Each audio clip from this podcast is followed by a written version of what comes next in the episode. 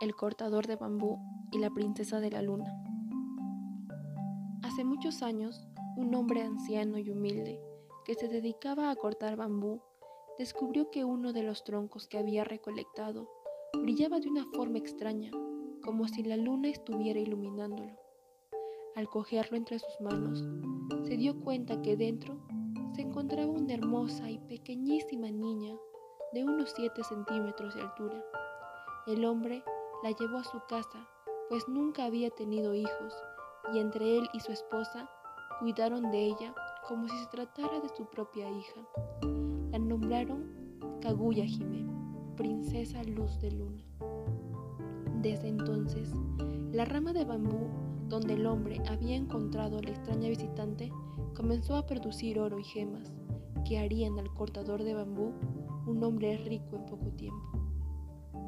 El paso del tiempo, la extraña joven creció, convirtiéndose en una hermosa mujer de tamaño normal, y con los años, la gente comenzó a enterarse de la existencia y la belleza de la dama. Pretendientes de todos lugares acudieron a su hogar para pedir su mano.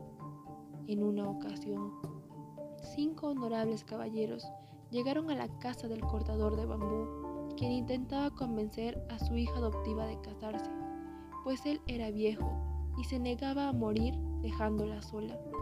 Ella no quería casarse, por lo que espantaba a sus pretendientes pidiendo cosas imposibles a cambio. La existencia de la hermosa joven llegó a oídos del emperador, quien pidió que ésta se presentara en su corte.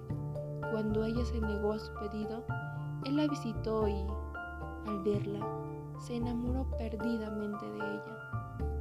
El emperador intentó llevar a la joven a su palacio para casarse con ella, pero la joven aseguró que si la llevaban a la fuerza, se convertiría en una sombra y desaparecería para siempre. Cada noche, la joven observaba el cielo con melancolía. Era momento de que volviera a su lugar de origen, y fue entonces cuando ella confesó a su padre adoptivo entre lágrimas que ella había venido de la luna y que su tiempo en la tierra iba a concluir. Al enterarse de ello, el emperador envió guardias a la casa del cortador de bambú para tratar de evitar que la princesa fuera llevada de vuelta a su planeta natal. Una noche, la luna se cubrió con una nube que rápidamente comenzó a descender hacia la tierra, al tiempo que el cielo se oscurecía. Una carroza tripulada por seres luminosos llegó a la tierra en busca de la extraña mujer, quien antes de irse dejó una carta y una pequeña botella con el elixir de la vida para el emperador. Asustado este, ordenó que ambas fueran llevadas a la cima del monte más sagrado de aquella tierra y quemadas. Hasta el día de hoy se sabe que, cuando hay humo sobre el monte Fuji, se trata de la carta y el elixir que la princesa de la luna dejó al emperador que aún arden en las alturas del gigantesco